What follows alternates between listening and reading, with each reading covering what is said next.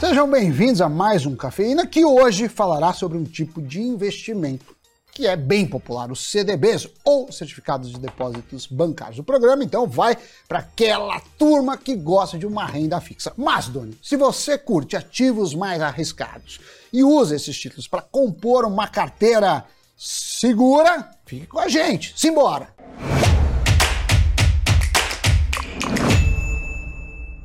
Olá pessoal, Sammy Boy. Cafeína começando e vamos abrir rapidamente explicando o que é CDB, além do nome. É muito fácil. Quando você adquire um CDB, você está emprestando dinheiro para um banco. Essas instituições financeiras também precisam levantar caixa para funcionar, seja para reemprestar para outras pessoas e empresas, para investir ou até mesmo para bancar suas operações do dia a dia. E aí, claro, os bancos que precisam de dinheiro emprestado pagam juros sobre esses valores. Os CDBs costumam ser pré-fixados, pós-fixados ou híbridos. Calma, que a gente vai explicar cada um desses nomes. Porque eles estão envolvidos em grande parte com os principais erros que as pessoas cometem ao investirem nesses ativos. Vamos começar com os pré-fixados. Esses CDBs têm taxas de rentabilidade definidas no momento da aplicação. Agora que os juros ainda estão altos, essas taxas tendem também a estar elevadas, embora elas considerem a expectativa de juros, a curva de juros até a data de vencimento do CDB. E é preciso avaliar alguns fatores. Por exemplo, os rendimentos medidos desses títulos com vencimento em 12 meses no começo desse ano estavam em cerca de 13,62%. No começo de junho, esse número tinha caído para 13,11%. O que aconteceu nesse período para causar o movimento de recuo das taxas? Bom, tivemos queda da inflação, uma melhora do cenário político e fiscal e, com isso, uma economia mais forte. Esses são alguns dos motivos que derrubaram as taxas. Só que aí entra uma questão importante: a marcação a mercado. Isso, claro, para aqueles que pretendem vender os títulos antes do vencimento. Vamos supor que você tenha comprado um CDB com taxa de 13,62% no começo do ano. Chegou em julho, surgiu um imprevisto e você precisou do dinheiro que estava investido no título. No cenário atual, tá tudo bem, você teria até uma boa notícia. O seu CDB se valorizou no período frente aos demais por causa do fato da taxa que ele paga estar maior, mais alta do que a média das taxas pagas atualmente.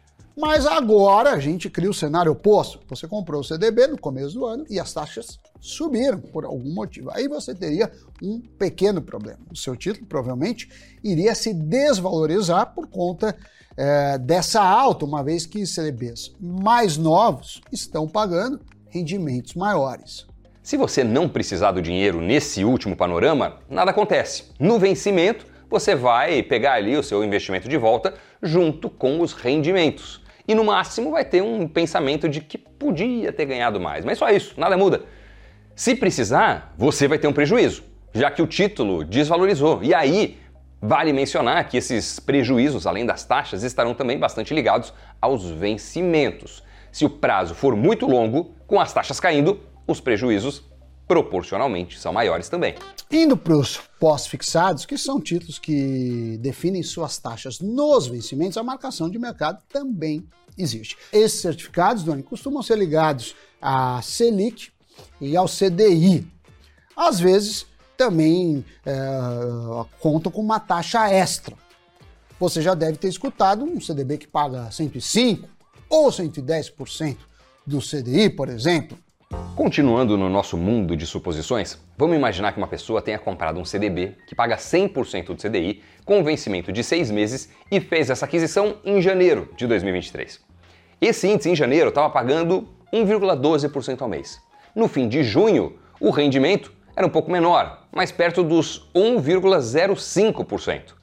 Como ele é pós-fixado, ele vai pagar esse 1,05% e não 1,12% que pagava lá em janeiro. E se essa pessoa precisa vender o CDB antes do vencimento, ela verá uma oscilação de preço de acordo é, com indicadores, o que comprova que a renda fixa pode não ser tão fixa assim.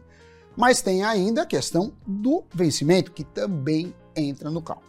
Se alguém comprar um certificado com prazo de dois anos atrelado à Selic, já que essa taxa está alta por agora, ele pode se surpreender no vencimento com um rendimento bem menor do que esperava, ou ter que vender no meio por um valor não muito bom.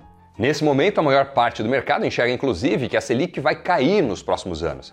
E aí, com tudo isso, a gente já exemplifica outro erro comum de quem investe em CDBs. Algumas pessoas acham que por ser um investimento de renda fixa, é meio que desnecessário monitorar esses aportes. Claro que fazer uma gestão ativa não é algo simples, mas vale pelo menos ficar de olho no que está acontecendo no mercado. Os CDBs híbridos, eh, por fim, misturam um pouco dos dois mundos e o próprio nome sugere. Ele pode pagar, por exemplo, um IPCA mais alguma coisa. A primeira parte é pós-fixada e a segunda, nesse caso, é pré-fixada. E aí os riscos também são uma mistura dos dois tipos. Se você adquirir um CDB atrelado ao IPCA há dois anos, e com vencimento em 24 meses, você pode estar frustrado.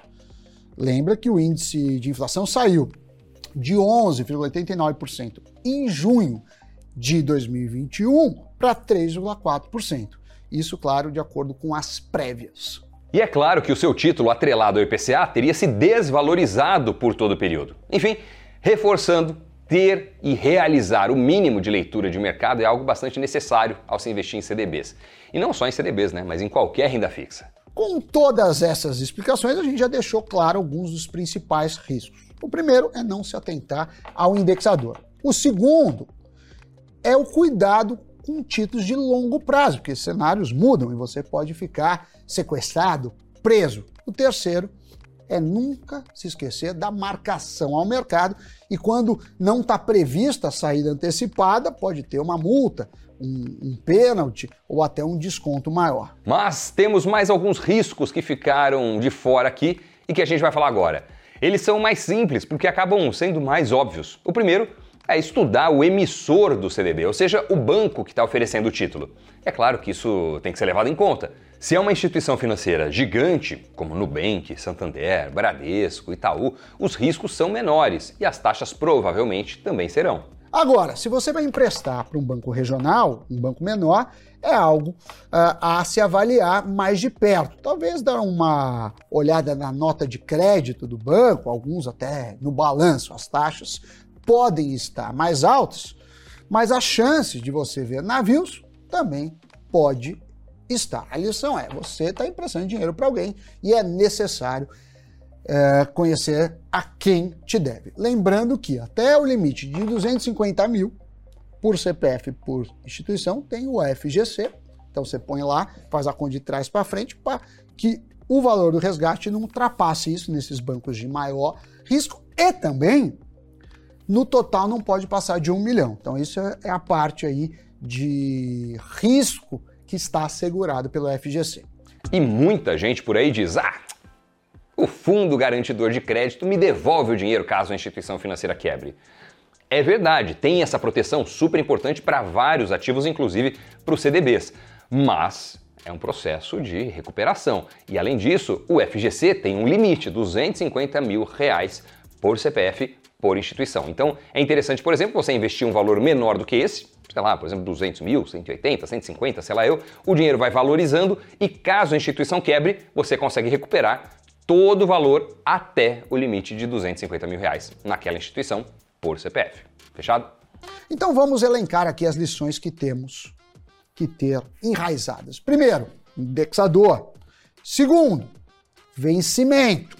Terceiro, marcação a mercado. E quarto, nota de crédito do emissor para não confiar apenas no FGC. Se você não tem tempo para isso, às vezes vale delegar os seus investimentos em renda fixa para um fundo ou pedir ajuda de um assessor. Eu espero que todas as questões tenham ficado claras e se você tiver mais alguma dúvida ou dica, deixe um comentário aí embaixo que a gente está sempre de olho no que vocês dizem. Hein? Agora, não acabou não, pera aí, temos o Giro de Notícias. O Banco Popular da China deu pistas de preparar mais políticas de apoio à economia. Ao mesmo tempo, pediu paciência para que a recuperação se concretize. O Banco Central chinês planeja ajustar o ritmo e a força da oferta monetária em tempo hábil, reduzir os custos de financiamento e aumentar o apoio às pequenas empresas e aos setores verdes e inovadores. As vendas internacionais de títulos da América Latina estão em alta novamente em meio à menor expectativa de cortes de juros nos Estados Unidos este ano. Segundo dados da Bloomberg, até 13 de julho, emissores dos setores público e privado levantaram mais de 49 bilhões de dólares com a venda de títulos denominados em moedas de reserva e locais. São apenas 9 bilhões de dólares a menos dos 58 bilhões captados ao longo de 2020. 2022. Para este ano, banqueiros do Citigroup prevêem cerca de 100 bilhões de dólares em vendas internacionais de títulos da região. O Tesouro Nacional concedeu mandato condicional aos bancos Itaú BBA, JP Morgan e Santander para auxiliar na emissão inaugural de títulos públicos soberanos sustentáveis. Os bancos prestarão assessoria técnica no processo de revisão do arcabouço que o governo está preparando para guiar as emissões sustentáveis e também darão assistência na estruturação e emissão dos títulos. Os novos títulos serão lastreados em dotações orçamentárias do governo governo federal voltadas ao desenvolvimento sustentável, que incluem ações e projetos relacionados a temas ambientais e sociais.